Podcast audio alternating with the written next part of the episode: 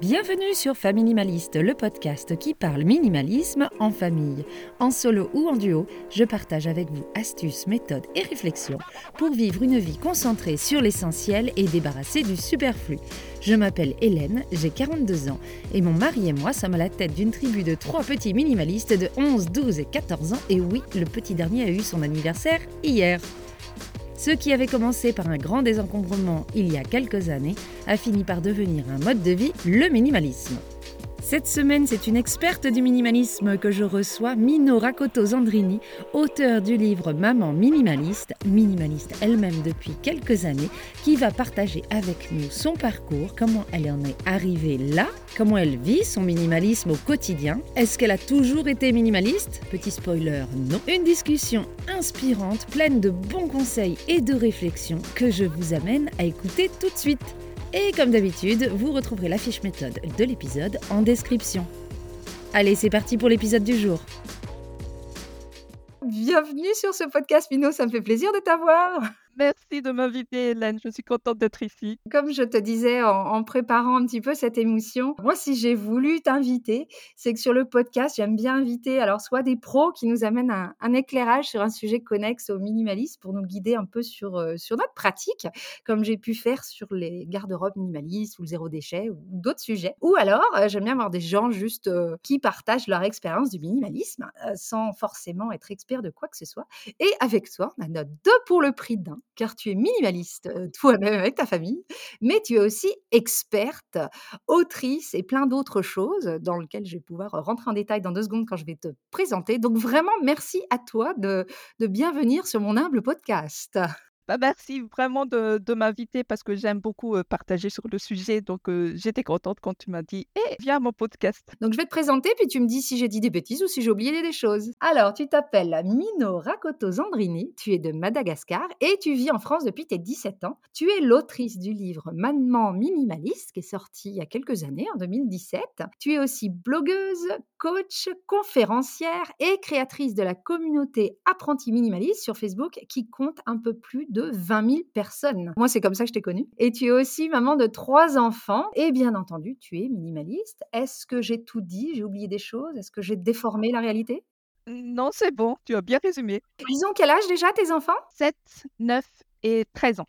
C'est ça, donc un petit peu plus jeune que les miens. Tu es heureuse propriétaire d'un adolescent. Oui. On devrait faire un, tout un, épisode ado et minimaliste. Je pense qu'on ah a beaucoup de choses à dire là-dessus. Donc, est-ce que pour commencer, du coup, tu pourrais euh, bah, nous résumer ton parcours et nous dire comment tu t'es arrivée là-dedans? Comment tu es devenue maman minimaliste? Alors, effectivement, la plupart des gens que je rencontre euh, sont déjà dans la surconsommation et veulent aller dans le minimalisme. Moi, mon parcours est un petit peu différent parce que j'ai vécu à Madagascar jusqu'à mes 17 ans. Et à l'époque, c'était vraiment pas la société de consommation là-bas. On réparait les choses, on réfléchissait avant d'acheter. C'était vraiment pas ce qu'on a ici comme société de consommation. Donc moi, j'ai grandi dans cet environnement. Et c'est après, en fait, à 17 ans, que je suis partie ici en France avec 30 kilos de valises, en tout et pour tout. Et pendant 5 ans, je vivais avec 380 euros par mois, ce qui ne fait pas beaucoup pour dépenser non plus. C'était parfait pour moi. Je économisé même 50 euros par mois. Donc voilà, ne me demandez pas comment j'ai fait. Je ne sais pas si on serait capable de le refaire de nos jours, mais c'est déjà très impressionnant.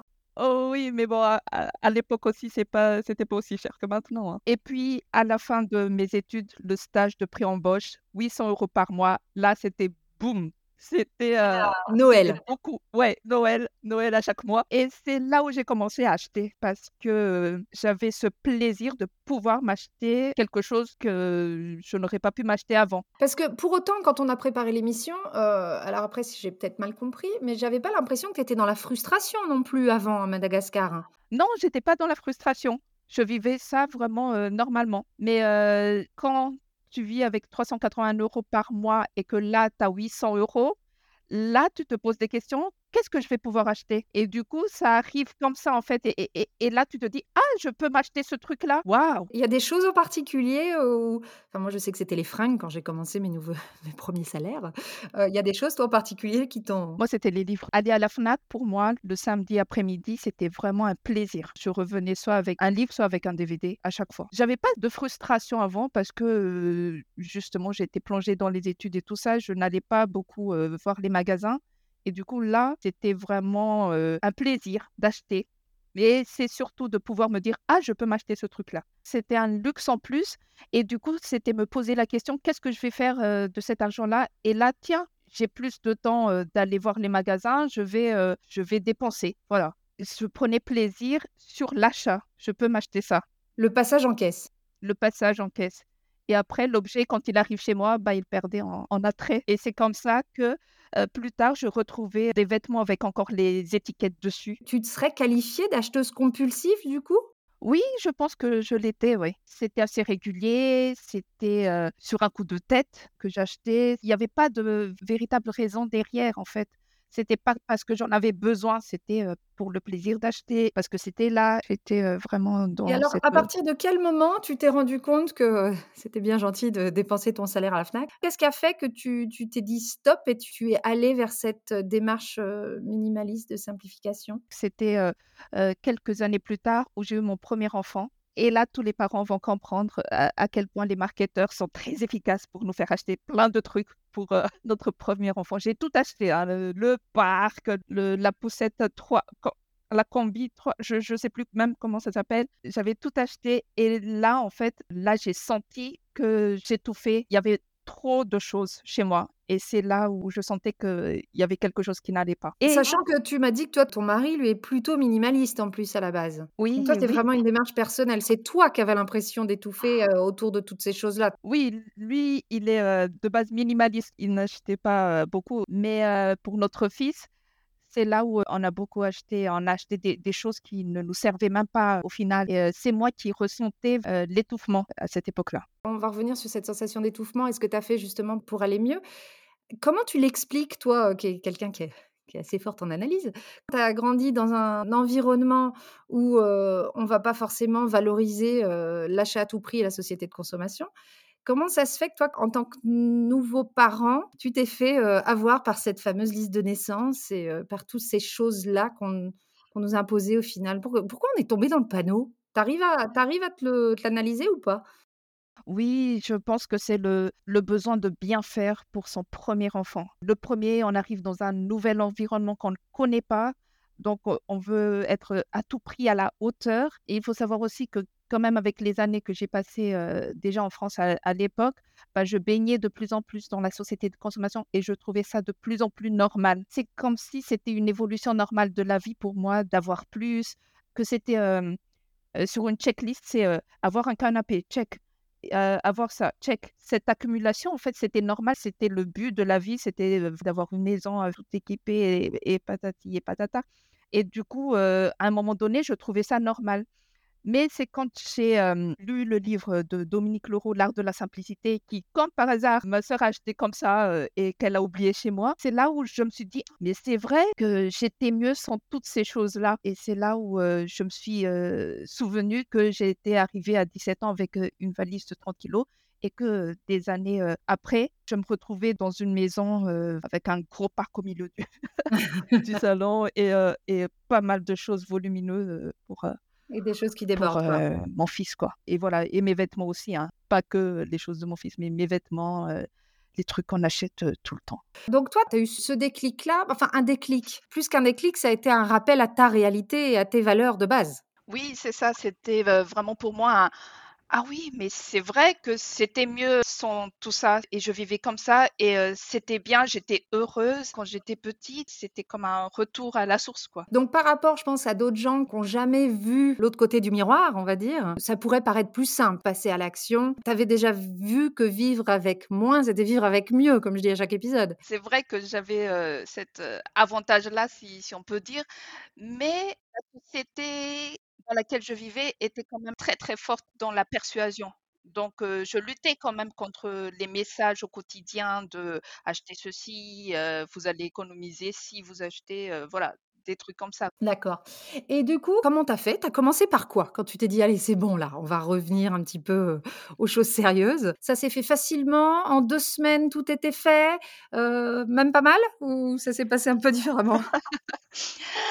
Non, justement, ça s'est pas passé en 2 semaines, ça s'est passé en années pour moi et heu, j'ai commencé vraiment, petit à petit par, les vêtements et c'était à l'époque où, j'ai du coup, ouvert mon blog parce que je cherchais voilà des ressources en français sur le minimalisme et je n'en trouvais pas. Il y avait surtout des blogs anglophones sur le sujet, donc moi, j'avais besoin d'avoir le blog pour raconter ce que je fais et pour m'engager aussi à faire sortir les choses de chez moi. Donc, oui, c'est des témoins. Tu étais en train de dire, moi, je vais là-dedans, donc il y a des gens qui te regardent, donc tu te sens un petit peu obligé de le faire.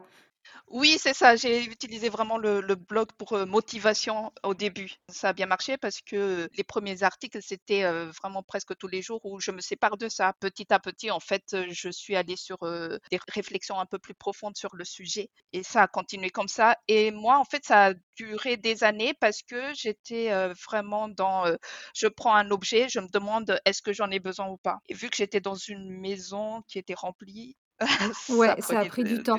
Mais mmh. comment tu as fait pour rester motivé sur des années? Parce qu'on en croise, toi et moi, des gens qui, au bout, je te dirais même pas de deux ou trois mois de tri, si ça va pas aussi vite qu'ils veulent, ils laissent tomber. Comment tu as mmh. réussi à rester motivé aussi longtemps? À un moment donné, il y avait les lecteurs, avec lesquels j'échangeais, ça me motivait. Il faut dire aussi, hein, que j'avais, des périodes de grand désencombrement et des périodes où je faisais des pauses. Parfois, je voulais, tout brûler. C'est une technique de désencombrement comme une autre, hein, tout foutre à la benne, mais on va pas la recommander, on va dire. Non, non, non, je recommande pas. Je recommande d'y aller petit à petit parce que il y aura peut-être des regrets sur certaines choses. Voilà, j'ai eu des témoignages aussi dans mon groupe de, regrets comme ça. Et du coup, voilà. Moi, je recommande aux gens qui, qui veulent s'y mettre de prendre quand même du temps. Il y a des périodes où ça va très vite. Il y a des périodes où ça va aller plus sur la réflexion. Et avec le recul, tu referais les choses différemment? Et si oui, tu les ferais tu les comment? Non, je ferais les choses différemment et c'est ce que je conseille, aux gens qui suivent, mon blog et mes newsletters et tout ça, c'est de déterminer d'abord ce qui est essentiel pour vous avant de vous mettre au désencombrement. Parce que quand vous avez déterminé ce qui est essentiel, vous posez les yeux sur, une partie de votre chambre, vous enlevez tout de suite, ce qui ne rentre pas dans l'essentiel ce qui est différent que de prendre un stylo et de se demander est-ce que j'en ai besoin demain? Mais surtout, l'encombrement, c'est très souvent, pas tout le temps, mais très souvent un résultat d'une difficulté de prise de décision. On est face à des gens qui ne savent pas quoi faire. Donc effectivement, si on leur demande de prendre une décision à chaque objet qu'ils ont entre les mains, on va pas aller au bout, c'est trop dur, c'est trop violent, mmh. c'est trop compliqué. Donc ça, c'est ta recommandation. On regarde d'abord l'essentiel et après, du coup, le superflu te saute à la figure. C'est ça le but? Oui, c'est ça. c'est plus rapide dans ce sens-là. Et du coup, c'est ce que tu fais quand tu fais tes tris, on va dire, réguliers, c'est la même chose en fait? Les tris réguliers, là, par exemple, surtout avec les enfants, c'est, les vêtements. Ce que j'ai fait, moi, c'est que j'ai gardé tous les premiers pyjamas de mes enfants, celui qu'ils ont mis à la maternité. Et après, pour tous les autres, j'ai des amis qui ont des enfants juste un peu moins âgés que les miens et du coup, ça ça part assez vite. Alors moi, si j'ai un conseil à donner à tous les gens qui veulent faire du désencombrement, trouvez-vous des amis qui ont des enfants plus jeunes? C'est la meilleure manière. C'est tellement plus simple. C'est comme quand nous, on achète que des choses de seconde main. Si tu veux acheter de seconde main, trouve des amis qui ont des enfants un petit peu plus vieux. C'est toujours beaucoup plus simple. oui. Euh, c'est un peu ça. Tu aimes les livres, trouve des amis qui sont de gros lecteurs et qui peuvent t'en prêter. Donc voilà, choisissez bien, euh, choisissez bien votre ami. Alors donc là, on avance un petit peu dans ton histoire. Tu as fait euh, ce désencombrement sur des années. Quand est-ce que tu as commencé à te dire, ben ouais, mais en fait, je suis minimaliste? Parce que je sais que moi, on ne se l'est pas dit avant longtemps. On s'est rendu compte après. Quand, est-ce que Mino a fait place à maman minimaliste? Je dirais que c'est à partir du moment où je considérais le shopping comme une contrainte. À un moment donné, c'est devenu une contrainte, genre ah j'ai pas envie d'aller au magasin et puis passer des heures à arpenter les allées, à chercher quelque chose. Je pense que c'est à partir de là que je me suis dit ah tiens je pense différemment. Bah, du coup, j'aimerais bien que tu enchaînes sur ta définition du minimalisme, parce que c'est vrai quand j'en parle avec les gens autour de moi, ils pensent juste bah, être minimaliste, c'est pas avoir grand-chose chez soi. Et c'est tellement, enfin toi et moi on le sait, c'est tellement plus grand que ça. Le fait d'avoir peu autour de nous, c'est l'aspect visible du minimalisme, mais c'est pas le minimalisme. C'est quoi toi ta définition? Moi, je reprends toujours la définition de Joshua Baker. J'adore comment il le dit. Il dit le minimalisme est la promotion intentionnelle des choses auxquelles nous accordons le plus de valeur et la suppression de tout ce qui nous en détourne. Ouh, celle-là, je, l'écrirai, je la mettrai dans le, la fiche méthode pour mmh. que les gens puissent la relire. Tu peux nous la redire une fois? Le minimalisme est la promotion intentionnelle des choses auxquelles nous accordons le plus de valeur et la suppression de tout ce qui nous en détourne. Tu t'y retrouvé dans cette euh, définition-là? Oui, je pense que c'est c'est vraiment ça. moi, c'est vraiment pas le je vis avec 50 objets. Ça me correspond pas. Sa définition à lui, ça me correspond mieux. Ce n'est pas vivre avec 50 objets parce que j'ai des enfants. J'aime bien vivre dans une maison. Et T'aimes bien avoir de la décoration au mur? non, j'en ai pas. Ah, ah oui, non, c'est vrai, j'avais vu en visio. C'était c'était très zen chez toi. Très blanc ou très hôpital. Mais c'est parce que sinon, tu es obligé d'aller dans les magasins pour le faire et ça te saoule. Je mettrai quelque chose quand je trouverai quelque chose qui. Oui, c'est pas mettre pour mettre, c'est plus acheter pour acheter. Oui, c'est ça. Voilà, tu préfères n'en rien avoir que d'avoir un truc qui va te coûter du temps, de l'énergie et, mmh. tout ça, alors qu'en fait, ça te plaît qu'à moitié. Et, et, sans pour autant me priver sur en avoir. Tu vois, c'est là la différence avec les minimalistes Alors dis-moi c'est un petit peu ça, parce que moi j'ai pas encore croisé de minimaliste en burn-out. Je sais pas si tu en as déjà croisé.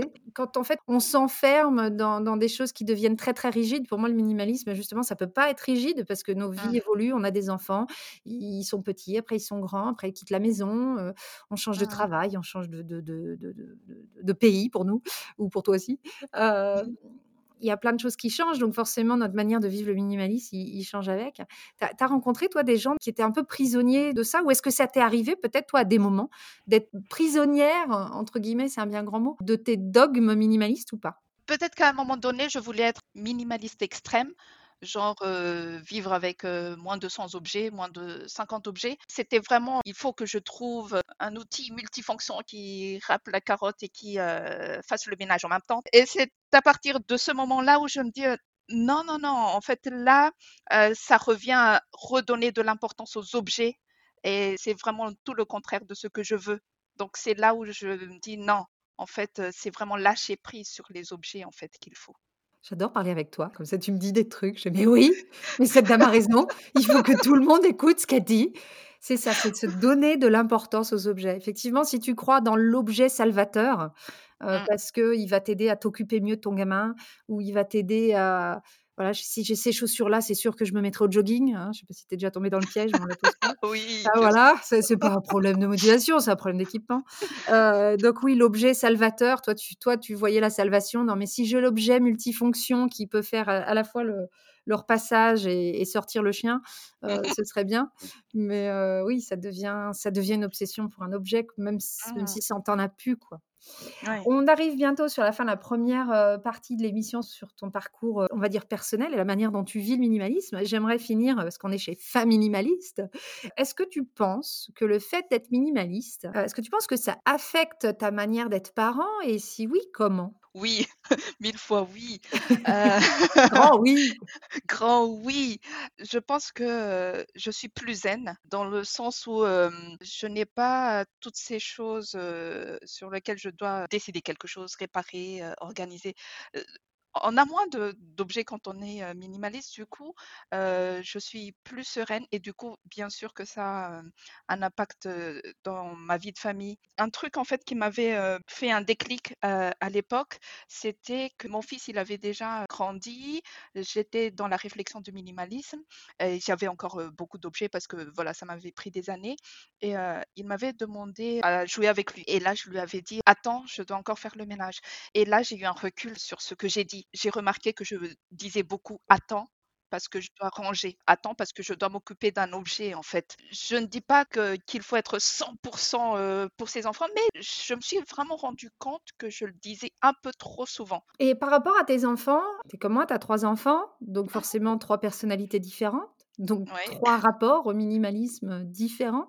Ah, il y a deux semaines, j'ai fait, j'ai fait un épisode avec Anaïs, qui est coach parental, et on a parlé de la transmission de nos valeurs minimalistes à nos enfants. Tu crois que c'est infusé quand même? Ou tu vas malgré tout, à ton corps défendant, créer des monstres de consommation dans l'avenir? Bah, je pense que l'avenir nous le dira, mais en tout cas, je pense que le message est, passé. Oui, à un moment donné, mon fils me demandait Mais pourquoi tu ne veux pas avoir beaucoup de choses, maman? Donc voilà, je pense que le message passe quand même et que les discussions avec mon ado, surtout lui qui est plutôt dans le sens j'ai pas envie de me séparer des objets parce que les pauvres, où est-ce qu'ils vont partir après? Il a une relation avec les objets comme ça, mais j'ai trouvé la, la parade. Je lui dis oui, c'est plus de ton âge, donc on va passer à ton frère. Et en fait, le petit frère, lui, il est minimaliste. Ah ouais, donc lui, c'est en fait, c'est la benne, quoi, à la fin. bah, en fait, lui, il peut jouer avec un temps, mais après, très vite, il me dit non, j'en ai plus besoin. C'est un enfant de 9 ans qui n'a plus un seul doudou. D'accord, oui, ce qui est assez rare. Moi, c'est qu'il est très bien dans sa peau, ton gamin, parce que pas de doudou. Je dis ça, je suis j'enregistre dans la chambre de mon dernier qui a ses fameuses 112 peluches, donc je suis très impressionnée. Bien, alors merci en tout cas de nous avoir, livré autant de choses sur ta démarche et pour ces petites, pépites que tu as pu glisser ça et là. Je voulais maintenant que tu mettes ta casquette professionnelle parce que tu as un blog, tu as un groupe et tu as un livre. Je parle à une autrice quand même, je suis hyper impressionnée. Est-ce que tu peux nous parler de ton livre? Tu écris un blog et puis d'un coup, bah, tu as un livre, normal quoi. Comment ça s'est fait cette histoire? En fait, à l'époque, quand j'ai commencé mon blog, c'était surtout pour partager sur mon parcours. Et à un moment donné, en fait, les gens me demandaient des conseils et j'ai plutôt écrit des réflexions sur la vie minimaliste, des petits trucs et astuces, des how-to. Et du coup, j'ai eu deux maisons d'édition qui m'avaient contacté à l'époque et donc Édition Idéo qui avait demandé à ce que je mette par écrit en fait les conseils que, que je mettais sur, sur le blog. On y trouve quoi dans ce livre? C'est une méthode, c'est des réflexions, c'est un petit peu des deux? Une réflexion déjà sur le minimalisme, sur, sur notre vie actuelle hein, dans la société de consommation et comment le minimalisme peut être une réponse à tout ça pour vivre mieux. Et après, il y a une partie vraiment pratique sur comment désencombrer sa maison. Et ça, c'est dur à trouver. J'en ai lu des livres sur le minimalisme. Alors, comme tu dis, moi, je les ai lus qu'en anglais. Et c'est très compliqué de trouver un livre qui est à la fois de la méthode ou de la réflexion. Parce que juste de la méthode, si on ne travaille pas sur la réflexion de pourquoi on fait les choses bah, au final, oui, on va réussir à, vider sa maison, mais on va la remplir en deux fois plus de temps qui, enfin oui, en deux fois moins de temps qu'il nous aura fallu pour la vider. Et par contre, si on n'a que la réflexion, bah, des fois, il y a des gens, ils ont besoin aussi de choses pour passer à l'action. La réflexion, ça va pas toujours assez loin. Donc toi, tu fais un peu les deux. Tu aides vraiment les gens de manière très complète dans leur démarche. Tu as dû être tellement contente, toi qui disais à quel point bah, les livres, c'était important parce que, comme tu disais, quand tu as acheté des choses, c'était à la FNAC que tu allais, c'était pas chez Zara. Donc, pour quelqu'un qui passait sa vie à la FNAC, je suppose que te, voir éditer, ça a dû être un très grand moment dans ta vie. Ah bah, c'était un rêve de petite fille. Moi, j'ai grandi à Madagascar, il n'y a pas beaucoup de bibliothèques. Il y avait le centre Albert où j'allais tous les mercredis. Je me souviens vraiment d'un moment où j'ai pris un livre et je, regardais comme ça et je me dis, «Oh, qu'est-ce que ce serait bien que mon nom soit écrit sur un livre. C'était un rêve de petite fille, mais je pensais que c'était c'est pas réalisable à Madagascar. Écrire un livre, ça, paraît tellement un rêve fou fois que, que j'étais arrivée ici, que j'avais cette expérience et que j'avais quelque chose à partager et que quelqu'un trouve l'intérêt à ce que je le partage dans un livre, c'était le rêve. Moi, je suis très, très mmh. impressionnée parce, parce que, oui, j'aime beaucoup les gens qui font ce qu'ils ont dit qu'ils allaient faire. Et là, c'était même pas je vais le faire, t'en rêvais, tu l'as fait. Je, suis très impressionnée par ton parcours. Donc, de ton blog est né un livre, de ton blog est aussi né un groupe, une vraie communauté de plus de 20 000 personnes quand même. T'es coach, t'es conférencière, t'es très, très calé sur le sujet. Quelles sont les difficultés qui reviennent le plus souvent quand les gens parlent avec toi de cette recherche de vivre avec moins Quelles mmh. sont les principales barrières? A des choses qui reviennent? Celui que je vois le plus souvent, c'est euh, je ne peux pas être minimaliste parce que mon conjoint, il accumule tout. Ça, ça revient souvent en fait, c'est de, de se trouver une excuse. On aimerait bien euh, y aller, mais on a euh, cette excuse-là à côté. Donc, c'est pas moi, c'est l'autre. Et tu réponds quoi à ça? Changer de mari? non, non, non, pas du tout. Je pense quand même qu'il fait partie de l'essentiel, non? Mais euh Normalement, si si quand on a fait après cet exercice de réflexion, on se rend compte qu'il est dans la case, superflu, c'est autre chose. Mais c'est pas la faute de Minot. Oui, c'est pas ma faute, hein. J'ai dit de le garder. Oui, ce que je réponds à ça, en général, c'est que c'est le minimalisme, c'est un cheminement personnel. Donc commencez d'abord parce que vous avez, vous, vos habits, vos propres livres, vos produits de beauté. Tes trucs de bricolage. Euh, là, il voilà. ta porte, en fait, d'abord. Oui, c'est ça. tu le dis plus gentiment que moi. c'est la différence entre toi et moi. Toi, tu es conférencière, moi, j'ai un peu de. Il y a d'autres choses, il y a d'autres mensonges qu'on se raconte euh, régulièrement ou pas? Oui, il y a des gens qui disent aussi, est-ce que c'est pas plutôt une contrainte? Est-ce qu'il n'y a pas trop de privation? Est-ce qu'on n'est pas en train de se Oui, voilà, privation, oui. La vie est courte, j'ai pas envie de me priver. Et c'est là où je dis, mais justement, enlever tout ça pour pouvoir profiter de la vie, parce que là, avec plein de choses, ben, on s'occupe surtout des objets ou des, des trucs inutiles dans notre vie. Et si vous voulez profiter de la vie, passez par la case minimaliste pour pouvoir profiter de la vie. Tant que je t'ai sous la main, j'ai une question. Parce que moi, je suis assez radicale. j'ai tendance à dire on n'a jamais de regrets, mais tu l'as évoqué au début de l'épisode. Qu'est-ce que tu mmh. dis aux gens qui ont peur de regretter? Alors, pas de vivre d'une vie minimaliste, parce que ça, je pense que les gens qui regrettent ça, il n'y en a pas beaucoup, mmh. mais regretter de s'être séparé peut-être trop vite de certaines choses. Sachez qu'on garde beaucoup de choses parce qu'on se dit au cas où. Le problème des au cas où, c'est que ça ne se produit pas dans 95% des cas. Si on dit beaucoup de au cas où, on va se retrouver avec plein de choses chez nous et on va pas se désencombrer. C'est là le souci, c'est que en gardant toutes ces choses-là, on gâche notre bien-être. Oui, puis c'est gâcher ton bien-être de maintenant parce que tu as peur que dans le futur, tu vas peut-être regretter un truc. Il y a beaucoup cette peur du manque dans le, désencombrement et là, il, il va falloir regarder un petit peu plus qu'est-ce qui se cache derrière. Si vous avez peur de regretter plus tard, sachez que le cas où vous allez peut-être avoir besoin de cet objet-là n'arrivera peut-être pas.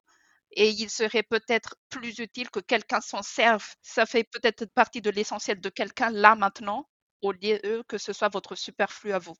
Oh, super petite pépite encore, merci Mino. Alors, on arrive doucement à la fin de cet épisode. Est-ce que il y a, allez, un conseil? Je sais qu'elle est dure cette question, mais un mmh. conseil que tu donnerais aux gens qui t'ont écouté, qui disent allez banco benco, je veux me lancer, mais je commence par quoi, Mino? Je l'avais dit déjà tout à l'heure, mais déterminez vraiment ce qui est essentiel pour vous. Là, ça paraît très philosophique, hein, dit comme ça, mais tous les matins, vous ouvrez les yeux. De quoi vous avez besoin? Vous avez besoin d'aller à la douche vous entrez dans votre douche, de quoi est-ce que vous avez besoin? Vous avez besoin d'un savon, vous avez besoin d'une brosse à dents, d'un dentifrice et listez vraiment les choses comme ça. Vous avez besoin après de vous habiller. Finalement, la fréquence de vos lessives, c'est euh, une fois par semaine, par exemple. Donc, vous avez besoin d'environ euh, sept tenues qu'est-ce qui rentre dans ces sept tenues? Et comme ça, en fait, quand vous avez déterminé l'essentiel comme ça, ce sera plus rapide de repasser dans la salle de bain et de ah tiens, tout un stock de gel douche. De euh, produits d'échantillons euh, à moitié périmés de toute façon euh, qu'on n'utilise jamais. on avait plein de crèmes hydratantes et en fait on utilise toujours la même parce que les autres on n'aime pas trop la texture ou pas l'odeur mais on le garde. C'est ça. on essaye de rendre le truc vraiment très concret. Super. J'aime beaucoup les conseils très très concrets et là on est vraiment dans le concret.